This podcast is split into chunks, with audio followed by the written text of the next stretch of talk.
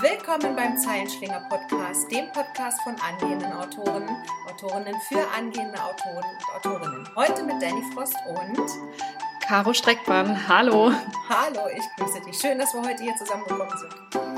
Ähm, wir sprechen heute über das berühmt-berüchtigte Darknet, das sogenannte dunkle Netz, das finstere, verborgene oder anonyme Netz, wie es halt auch genannt wird. Und ähm, ich würde mal behaupten, dass die meisten Zuhörer oder Zuhörerinnen oder Autoren oder Autoren noch nicht im Darknet ähm, gewesen sind und das Darknet auch nicht zur Recherche genutzt haben. Und ähm, ich würde einfach mal so die Frage in den Raum stellen, Journalisten nutzen ja beispielsweise das Darknet zur Informationsbeschaffung oder zur Recherche, warum wir Autoren oder Autoren nicht auch? Ja, das ist tatsächlich eine sehr, ein sehr spannender Punkt. Ähm, ich muss auch sagen, du hattest das Thema ja eben vorgeschlagen, ja. Recherche im Darknet. Und das fand ich sehr spannend, weil ich, glaube ich, selber so noch nicht drüber nachgedacht habe. Ähm, und das, obwohl ich auch Journalistin bin, aber äh, nicht ja. in einem Bereich, in dem man dann äh, wirklich im Darknet recherchiert. Das ist ja dann auch immer ein sehr spezieller Bereich. Das ist ja jetzt dann ähm, eben auch, wo es dann viel um anonyme Informationen etc. geht, ähm, gerade auch im Bereich von WhistleblowerInnen ja. und äh, politisch verfolgten Leuten etc.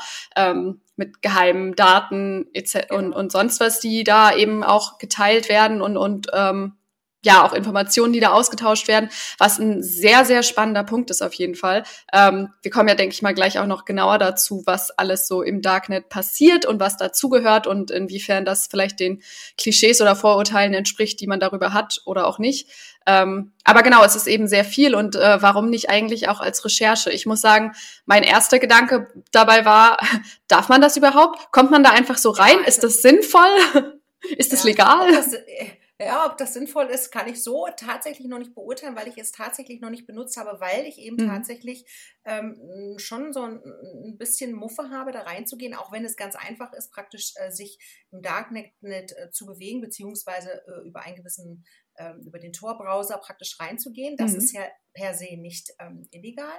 Ähm, aber äh, man muss natürlich wissen, wie man das Darknet nutzt. Und ähm, ich schreibe ja halt Thriller und für mich ist halt ähm, innerhalb der Recherche äh, im Grunde genommen fehlen mir einfach so manchmal so ähm, Informationen. Mich interessiert es zum Beispiel, ich würde gerne mal mit den tatsächlichen Verbrechern sprechen oder mit Mördern etc. Mhm. pp. Unterhalten sich denn äh, im Grunde genommen doch so Gefängnisse, wenn man da mal Anfragen macht, ähm, beispielsweise sehr bedeckt, ähm, wenn es so um Newcomer gibt oder um Leute, die jetzt noch nicht berühmt und berüchtigt sind. Und äh, mhm. äh, dementsprechend ähm, gibt es da natürlich auch eine Basis im Darknet. Ähm, und das wäre so mein Gedanke gewesen. Ne? Spürt man diese Leute auf? Kommt man mit denen eventuell in Kontakt?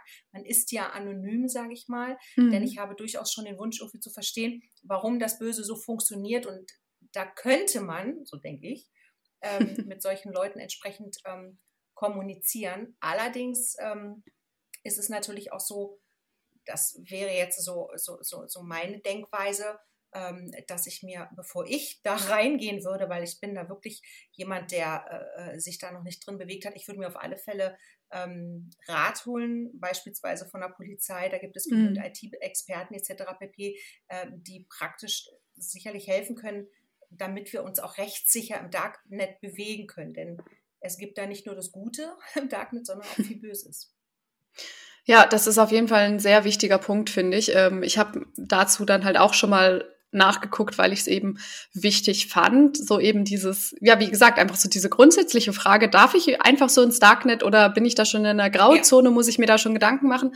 Ähm, ja. Ich bin da auch auf einen Artikel gesto äh, gestoßen vom Bundesamt für Sicherheit in der Informationstechnik, vom BSI, die ähm, da ganz klar sagen, grundsätzlich ist es nicht illegal, ins Darknet zu gehen und sich im Darknet zu bewegen. Ähm, es ist halt mehr oder weniger das illegal, was auch in der analogen Welt illegal ist oder im normalen Internet, was wir so kennen. Ähm, wenn es, wie legal ist das tatsächlich ins Darknet zu gehen? Kann ich das einfach machen? Ähm, da habe ich äh, auch einen spannenden Artikel gefunden auf der Seite vom Bundesamt für Sicherheit in der Informationstechnik vom BSI. Die schreiben da, dass man im Grunde genommen erstmal äh, ohne Bedenken ins Darknet gehen kann und sich im Darknet bewegen kann. Also das grundsätzliche im Darknet sein ist nicht illegal. Ähm, es ist aber im Grunde genommen alles illegal, was auch in der analogen Welt illegal wäre oder im regulären Internet, wie wir es kennen. Äh, konkret heißt das, wie Sie es auf Ihrer Seite dazu schreiben, straffällig werden Sie tatsächlich, sobald Sie illegale Inhalte konsumieren, herunterladen oder rechtswidrige Waren und Dienstleistungen erwerben oder eben auch verkaufen, ähm, was dann im Grunde genommen auch schon zeigt, wie gesagt, alles, was man eben auch in der realen Welt, sage ich mal, nicht darf. Aber ich glaube, dass man da zumindest von meiner Vorstellung des Darknets und auch von dem, was ich so darüber mitbekommen hat, hab auch an einen Punkt kommen kann schnell, wo es so eine Grauzone wird, weil wenn man also gerade dieser Punkt mit illegale Inhalte konsumieren, ich glaube, das kann halt je nachdem, auf welcher Seite man landet, weil es wohl im Darknet, das hatte ich ähm, mitbekommen, auch, dass es da wohl teilweise auch Seiten gibt, wo dann irgendwie auch zum Beispiel nur ein Video ist, das dann irgendwie hochgeladen ist. Und wenn man dann einfach nur ganz unbedarft da draufklickt und es dann vielleicht irgendein Video ist, das weiß ich nicht, irgendein Verbrechen zeigt, dann sind wir ja auch schon im Bereich, was man eigentlich dann nicht darf. Ähm, insofern, letztendlich, man kommt ja auch nicht wirklich einfach so durch Zufall auf irgendwelche Seiten im Darknet. Ich glaube, da müssen wir gleich generell nochmal drüber sprechen, über die mhm. Funktionsweise des Darknets, sage ich mal. Im Grunde genommen ist es ja aber so, dass man eine bestimmte, eine feste URL braucht. Die muss man kennen, um auf eine Seite zu kommen. Ja. Insofern ist es wahrscheinlich auch wieder irgendwie so, dass man mit diesem Konsumieren etc. auch dann wieder ja, vielleicht ist es auch nicht so eine große, so ein großes Risiko, wie ich mir jetzt als, äh, als Laie auf dem Gebiet äh, ja. vorstellen kann. Ja, wobei ähm, ähm, ich ähm, aus Erfahrungen und aus persönlichen Gesprächen ähm, weiß von Menschen, die sich bereits im Darknet äh, bewegt haben, dass es auch eine gewisse Sogwirkung haben kann. Und mhm. ich weiß in einem ganz speziellen Fall, ähm, ja, da heißt das Konsumieren vielleicht doch mal downloaden, mhm. äh, um es ansehen zu wollen, weil es so neu ist oder wie auch immer. Und da befinden wir uns oder bewegen wir uns tatsächlich in der Grauzone, beziehungsweise ich glaube sogar jeder Download ist strafbar. Ne? Mhm. Und ähm, das ist so die Frage, ähm, was ist denn meine Absicht, wenn ich ins Darknet gehe? Ne? Also wenn ich mir dort legale Waffen kaufen möchte, Drogen oder äh, Menschenhandel, es gibt ja da wirklich alles, das muss man mal so sagen. Ähm, das Böse bewegt sich dort relativ anonym mhm. und, ähm, und ich glaube, es ist uns auch gar nicht klar, in welcher Art und Weise das Böse dort, ähm, dort vorherrscht. Und ähm, man muss halt wissen, wie gehe ich ins Internet, unter welchen Bedingungen kann ich mich absichern, wann überschreite ich eine, eine Grenze also mhm. im Darknet und äh, wie bewege ich mich tatsächlich rechtssicher. Ne? Da bin ich persönlich auch noch nicht firm drin mhm. und würde, wenn ich das Darknet für meine eigene Recherche nutze, definitiv auf die Hilfe von Experten äh, nochmal zurückblicken wollen. Ja, ich glaube, das ist immer sinnvoll, sich da abzusichern, weil man hat ja dann, ja. wenn man jetzt tatsächlich eben als Autor oder Autorin ins Darknet geht, um zu recherchieren, hat man ja eben keine böse Absicht, aber das muss man natürlich auch ja, das äh, kann man ja von außen nicht sehen, mit welcher Absicht man da dran genau. geht. Und ähm, ja, ich denke auch, dass man da schnell dann doch irgendwie an einen Punkt kommen kann, wo es äh, gut ist, wenn man da so eine Absicherung hat, dass man ja. da einfach irgendwie ja. kein Risiko eingeht. Was ich übrigens auch noch spannend fand zum Thema Risiko, das hatte ähm, das BSI auch noch dazu geschrieben, dass das Darknet grundsätzlich eben auch ein, durchaus ein Sicherheitsrisiko sein kann, weil da einfach ja. recht viele Kriminelle unterwegs sind und es dann auch viele Leute gibt, die eben versuchen, Leute ähm, in Betrugsmaschen reinzuziehen etc. Genau. Insofern, ich glaube, das sind auch Dinge, de deren man sich bewusst sein muss, wenn man sich in diesem Bereich unterwegs äh, äh, und ja. bewegt, weil man sonst halt einfach wirklich ähm, ja gewisse Risiken dann doch hat, könnte ich mir vorstellen.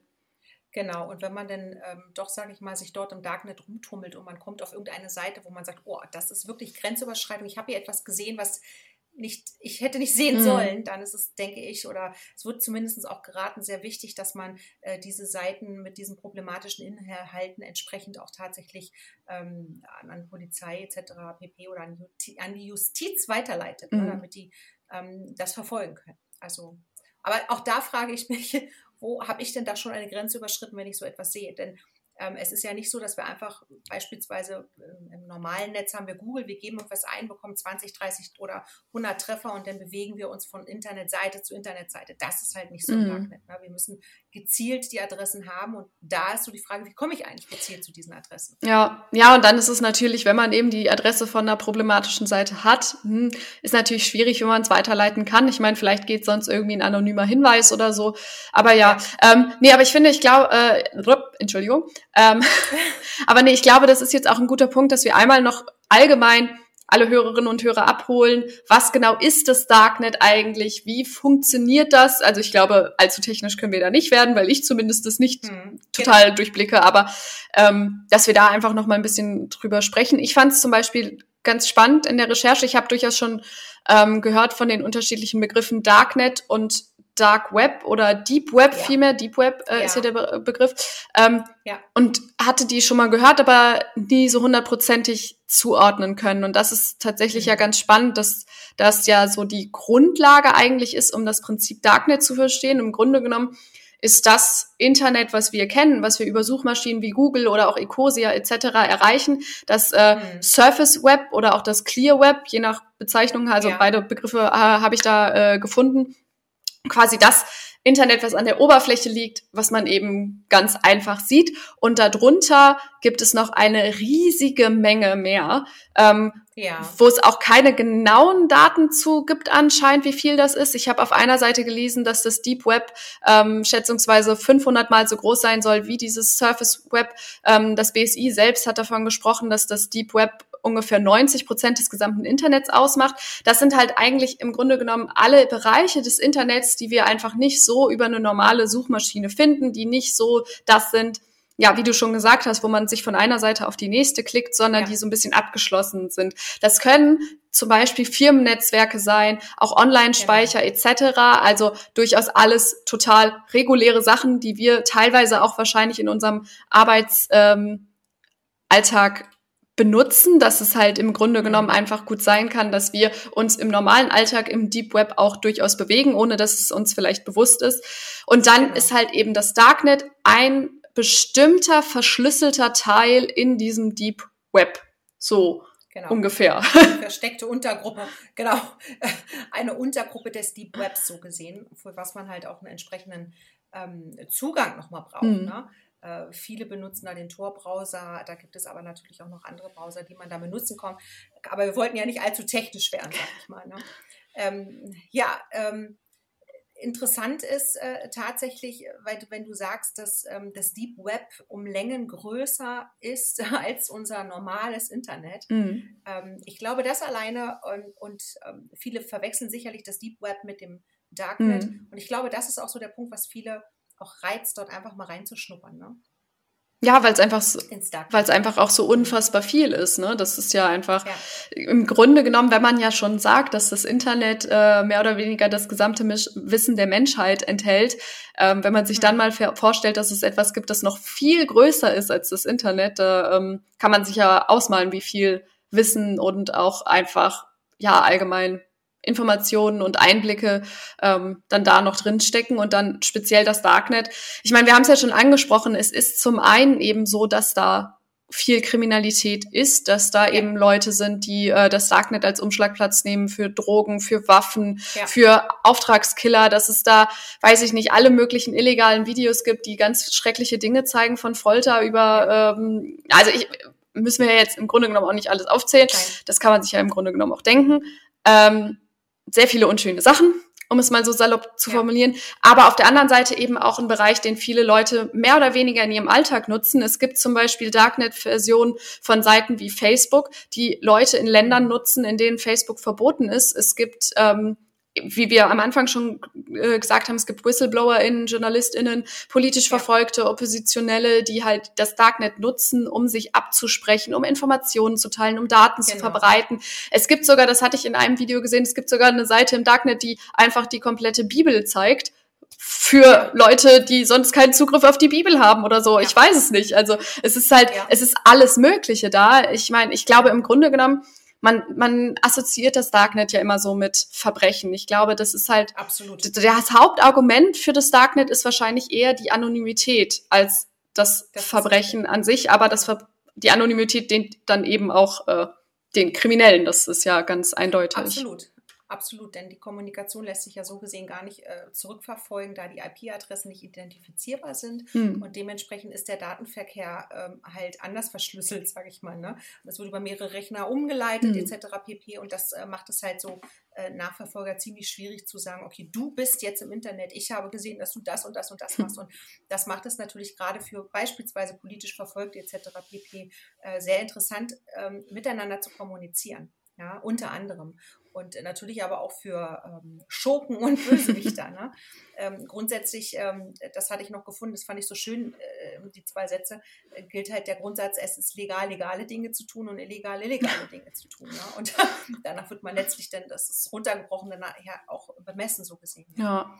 Ähm, ich habe irgendwo, ich weiß jetzt gar nicht mehr, wo ich das ganz genau äh, gelesen habe im Zuge der Recherche, ähm, aber es ist halt so, dass äh, einige Forscher seit 2015 ähm, das ähm, Darknet praktisch erforscht haben und im Grunde genommen sich da sehr lange aufgehalten haben und haben halt auch über, festgestellt, dass über 60 Prozent wirklich illegale ähm, Aktivitäten festzustellen sind und das nimmt halt auch zu. Das bedeutet aber auch im Gegenteil, äh, oder im, im, im, Gegenzug, dass 40 äh, Prozent Gutes ähm, im, im, Darknet ähm, mhm. zu finden ist. Und wir finden da ja auch im Grunde genommen ähm, Datenbanken, äh, die man so bei weitem nicht unbedingt im Netz, im regulären Netz finden würde oder Bücher, die es einfach nicht mehr zu kaufen gibt, ähm, die kann man dort teilweise auch aus, äh, einsehen. Also auch da ähm, eine Möglichkeit der Informationsbeschaffung ähm, ist da halt auch möglich. Ne? Mhm.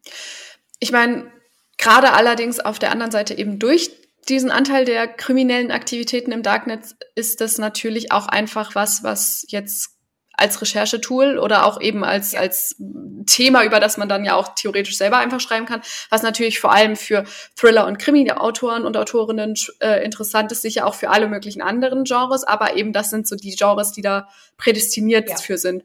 Da du ja auch selbst äh, Thriller schreibst und schon gesagt hast, dass du da auch ein gewisses Interesse dran hast ähm, oder da eine Faszination für hast, hast du denn selber konkrete ähm, Ideen schon, das, das Darknet für deine Recherchen zu benutzen?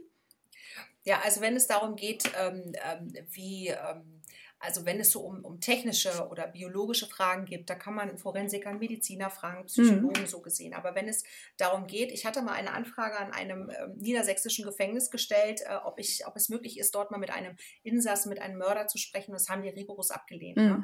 Mhm. Ne? Und äh, ich denke, wenn man vielleicht ein bisschen bekannter ist und mit ein bisschen mehr Nachdruck rangeht, mag das vielleicht funktionieren. Und ähm, ich erhoffe mir im Grunde genommen eventuell schon die Möglichkeit, im Darknet Kontakt mit solchen Menschen aufzunehmen. Um nachzuhaken oder nachzufragen, was war denn die Faszination, Faszination Böses zu tun? Aber die Frage ist, überschreite ich nicht da auch schon eine Grenze? Mm. Wenn ich mich mit jemandem unterhalte, der vielleicht noch auf freien Fuß ist, ich weiß es nicht. Ne? Das ist für mich schon sehr spannend, dort an Informationen oder an die Denkweise von solchen Menschen heranzukommen, wo ich bleibe ich im normalen Leben erstmal auf, die, auf der Strecke. Mm. Und bis ich mit einem Psychologen oder mit einem ähm, ähm, ja, sprechen kann oder mit einem Gefängnisinsassen, vergehen vielleicht auch nochmal ein, zwei Jahre. Ich weiß es nicht. Ja. Ne? Ähm, das war so der Hintergedanke und tatsächlich ähm, recherchieren vielleicht eher Thriller-Autoren und Autorinnen oder Krimi-Autoren, Autorinnen in diesem Gefilde, sage ich. Mm. Ist das. Und ähm, mm, sorry. Ja, also ich, ich bin gespannt. Ich habe ähm, für den zweiten Teil meines Buches habe ich das tatsächlich vor zu recherchieren und würde dann natürlich auch ähm, ganz viel Vorarbeit leisten, bevor ich da überhaupt reingehe. Mm. Denn ich weiß auch tatsächlich von vielen, da das nicht funktioniert und äh, dann steht da mal auf einmal das SEK vor. Ach Gott. Das ist so. Ernsthaft? Ja. Ui. Also ja, also das ist schon ähm, es gibt doch auch, äh, wir, wir amüsieren uns ja immer, wir Thriller-Autoren, ähm, wenn, wenn wir sagen, oh Gott, was wir nicht alles googeln. Ja, ich, ich glaube, das ist genreunabhängig, ja. Okay, das, also da fragt man sich auch manchmal, oh mein Gott, wer sitzt denn da? Wer wohnt denn da? ähm, und das ist ja im Grunde genommen harmlos. Ähm, das ist im Grunde genommen harmlos, aber ähm, ja, also es bleibt tatsächlich spannend, weil ich habe tatsächlich auch vor, das zu tun, ähm, aber möchte mich rechtssicher bewegen. Ja, verständlich. Und ist ja auch gut, wenn man da eben drauf achtet, wie wir ja schon äh, besprochen haben. Ist das denn auch ja. was, was für dich tatsächlich eher für die Hintergrundrecherche ist, dass du eben gucken willst, was die Leute, die tatsächlich ja den Figuren in deinem Buch dann vielleicht entsprechen, äh, wie die so drauf sind? Oder ist es auch was, ähm, was du auch in deine Bücher selbst einarbeiten würdest, weil sowas ähm, wie also das Darknet, ich habe auch schon einen Thriller gelesen, in denen es um Verbrechen im Darknet ging, etc. Das wäre ja dann noch so der andere Weg, der sich, sage ich mal, anbieten ja. würde. Mhm. Also mir geht es ähm, ähm, beides. Einmal Recherche und dann ähm, renne ich persönlich einfach mal zu erfahren, wie ist das eigentlich, wenn ich jemandem anderem etwas Böses antue. Ich kann das natürlich wenn ich das aufschreibe, ich habe da meine Fantasien, du hast deinen Plot und du versuchst dich hineinzuversetzen. Ja? Aber das ist ja nochmal spezieller Typus von Mensch und mhm. ich bin ja per se kein böser Mensch und würde so etwas nie tun, auch wenn ich einen Thriller schreibe oder eine Mordszene entwerfe oder irgendwie so. Also grundsätzlich komme ich dem wirklichen Menschen ja nicht nah. Mhm. Es ist mir nicht möglich und ich hoffe mir, durch die Kommunikation mit so einem Menschen tatsächlich vielleicht besser verstehen zu können was er empfindet. Was hast du gerochen in dem Moment? Hast du gezittert? Hast du gespürt? Was kribbelten deine Finger? Hast du geschwitzt? Keine Ahnung. Ich weiß es nicht. Hattest du Herzrasen oder warst du total still? Hattest du kein Mitleid? Warum hattest du kein Mitleid? Ähm, sicherlich kann man gewisse Dinge aus äh, Studien ziehen oder auch, ähm, da gibt es genügend im Internet. Aber mir geht es tatsächlich um den Austausch mit solchen Menschen, die hm. ähm, so etwas ähm, die Böses einfach mal gemacht haben. Ne? Ja. Darum geht es viel mehr. Ne? Und das dann einzubinden ähm, in, in, in, in, den Plot irgendwie, ne? Um, oder vielleicht einfach auch, um besser schreiben zu können. Ne? Mhm. Ja, ich meine, es, ist, es schadet ja grundsätzlich nie, wenn man näher an seinen Figuren dran sein kann, weil man nachvollziehen kann, was das, was man denen ja. zuschreibt, was sie erlebt haben, wenn man das halt genauer kennt und da irgendwie mehr Informationen zu hat, ja. ähm, einfach wer sie sind und wie sie sich verhalten. Insofern ist es natürlich ein sehr spannender Ansatz, da auch eben bei den AntagonistInnen mehr dahinter steigen zu wollen. Normalerweise habe ich den Eindruck, dass wir uns viel natürlich vor allem um die ProtagonistInnen kümmern, dass wir da viel dran sein wollen. Ich meine, das sind immerhin ja. auch die Personen, die das Buch tragen, wo wir halt genau. ganz nah dran sind. Klar, dass man da auch irgendwie äh, mit, mit ja, Respekt und auch, auch äh, Empathie drangehen muss, je nachdem, was die erlebt haben. Aber natürlich ist es ein sehr wichtiger Punkt, dass es eben auch bei AntagonistInnen nicht schaden kann, da so hinterzusteigen und jetzt so tiefgehend, dann äh, machen wahrscheinlich jetzt auch nicht unbedingt viele dann sich wirklich mit äh, Verbrechern zu unterhalten. Aber ich kann mir durchaus auch vorstellen, dass man da spannende Dinge erfährt, die, also spannend im Sinne von dadurch, dass es ja um tatsächliche Verbrechen geht, um, also auf eine sehr makabre Art spannend, aber das ähm, ja. In der Hoffnung natürlich, dass man das auch aushält. Ne? Also, ja, ich wollte gerade sagen, das ist wahrscheinlich man, der nächste ne? Punkt. Das ist, hm, das ist der nächste Punkt, aber das wäre dann vielleicht auch nochmal ein anderes Thema, wie man Dinge von sich abwenden oder abweisen kann. Ne? Mich würde interessieren, wenn wir jetzt zum Ende ähm, der Podcast-Folge kommen, ähm, ob unsere Zuhörer oder Zuhörerinnen schon mal im, im Darknet gewesen sind und äh, vielleicht kann der eine oder die andere auf unseren entsprechenden Portalen da vielleicht mal einen ähm, Kommentar hinterlassen, ähm, wie das so war, als man sich dort bewegt hat und warum ja, man vielleicht unterwegs war im Darknet. Auf jeden Fall schreibt uns das sehr gerne. Schreibt uns auch gerne, warum ihr unterwegs wart. Also, wenn ihr möchtet, könnt ihr uns auch schreiben, wenn ihr aus illegalen Gründen unterwegs wart. ich könnte mir vorstellen, dass das vielleicht die wenigsten tun werden, wenn es denn überhaupt unter unseren HörerInnen Leute geben würde, die das getan haben. Das will ich natürlich ja. nicht unterstellen, um Gottes Willen. Ähm, schreibt uns das sehr gerne, weil ich finde es spannend, wenn ihr, gerade wenn ihr das eben selber schon für die Recherche benutzt habt, dann ja. würde uns natürlich brennend interessieren, was habt ihr recherchiert und wie war das, was ist dabei rausgekommen und stand bei euch tatsächlich auch irgendwann das SEK vor der Tür, weil das, äh, da würde ich gerne auch dann die ganze Geschichte hören. Aber mir fällt jetzt im Zuge dessen noch ganz kurz ein, ganz zum Schluss, ähm, dass ähm, das Darknet ist sehr langsam. Ne? Hm. Also äh, durch die Prozesse, die dort laufen, ähm, wir sind es ja relativ, ähm, wir sind es ja gewohnt, relativ schnell uns im Internet zu bewegen. Ähm, das Darknet soll, so habe ich zumindest nachlesen können, doch sehr langsam in der Anwendung sein. Und ähm, wenn man damit klarkommt, dann mag das vielleicht ähm, und, und, darüber hinweg sieht, dann ist das, denke ich, auch gar nicht so schlimm dann. Ist auf, ist auf jeden Fall grundsätzlich noch ein wichtiger Punkt, egal ob ähm, ihr jetzt vielleicht drüber nachdenkt, das Darknet zu nutzen für eine Recherche oder ob ihr vielleicht einfach überlegt, hey, in meiner Geschichte könnte das Darknet einfach als Thema eine ja. Rolle spielen. Wichtig ist, glaube ich, wirklich bei sowas, dass man sich intensiv damit beschäftigt. Das ist generell ja wichtig. Eine sorgfältige Recherche schadet nie. Aber gerade in so einem Bereich, wo wir halt auch auf so einer, ja, rechtlich vielleicht irgendwann eher unsicheren Ebene sind, je nachdem, wie weit man geht, ist es einfach wichtig, sich da zu informieren, wie du auch schon gesagt hast, Dani, dass man da einfach nicht unbeholfen dran geht, sondern sich da absichert. Und auf der anderen Seite auch, dass man jetzt vielleicht nicht ja, nicht alle Vorurteile und Missverständnisse reproduziert, wenn man das jetzt zum Beispiel in seiner Geschichte vorkommen lässt, das Darknet, mhm. weil das, ja, so insgesamt wird halt immer nur darüber oder wird halt sehr viel darüber gesprochen, ähm, ne, der, der, der negative Bereich des Darknets. Äh, daher hat ja auch beispielsweise ähm, die Kryptowährung äh, oder Kryptowährungen ja. insgesamt alle haben ja dann einen schlechten Ruf dadurch, dass auf im Darknet viel mit Kryptowährungen bezahlt wird und man da dann einfach ja, so ein, so ein negatives Image des Ganzen hat. Und deswegen fand ich das jetzt auch sehr spannend, dass du sagst, 40 Prozent sind aber gar nicht illegal, sondern sind ganz andere Dinge. Das sind einfach Aspekte, die, wie ich so den Eindruck habe, im Allgemeinen ähm, Gespräch über ein Thema wie das Darknet dann auch gerne mal untergehen. Und das finde ich dann ja. einfach schade, wenn man jetzt zum Beispiel wirklich in seinem Buch darüber schreibt und den Aspekt dann so ein bisschen außer Acht lässt und es dann halt nur negativ darstellt. Also man, um Gottes Willen, jeder darf seine Meinung zum Darknet haben, wie es ja. ist. Äh, ich würde es jetzt erstmal ganz neutral sehen, dass es das gibt und äh, sehr kritisch, dass eben da sehr viele illegale Sachen ohne Probleme ablaufen. Das ist definitiv ja. kritisch und das äh, sollte man auch kritisieren. Andererseits finde ich es eben schön, wenn da, wenn man da auch merkt, dass man sich damit beschäftigt hat und nicht einfach nur ja. das Wissen, was man vielleicht irgendwo mal aufgeschnappt hat, dann weitergibt. Das ähm, sollte man sich, glaube ich, generell immer ähm, ja im Kopf behalten, wenn man über irgendein Thema schreibt, dass Recherche nie schaden kann. Das hast du schön zusammengefasst, Caro. Wunderbar. Ja, dann neigen wir uns praktisch jetzt schon dem Ende zu, so gesehen. Genau, ja. Äh, es war sehr spannend mit dir. Äh, sich über das Darknet zu unterhalten. Vielen, vielen Dank. Ja, ich fand es auch super interessant. Und wie gesagt, ähm, an alle da draußen, äh, schreibt uns auf jeden Fall eure Erfahrungen mit dem Darknet oder auch, ja. wenn ihr keine Erfahrungen habt ähm, und auch nie in eurem Leben Erfahrungen mit dem Darknet haben wollt, schreibt uns gerne auch warum. Äh, ihr findet uns natürlich vor allem auf unserem Instagram-Kanal. Ähm, da freuen wir uns immer, wenn ihr uns folgt und Nachrichten schickt. Und wenn es sonst nichts mehr zu sagen gibt, würde ich sagen, wir sehen, schreiben, hören uns. Tschüss! Genau so ist es. Tschüss.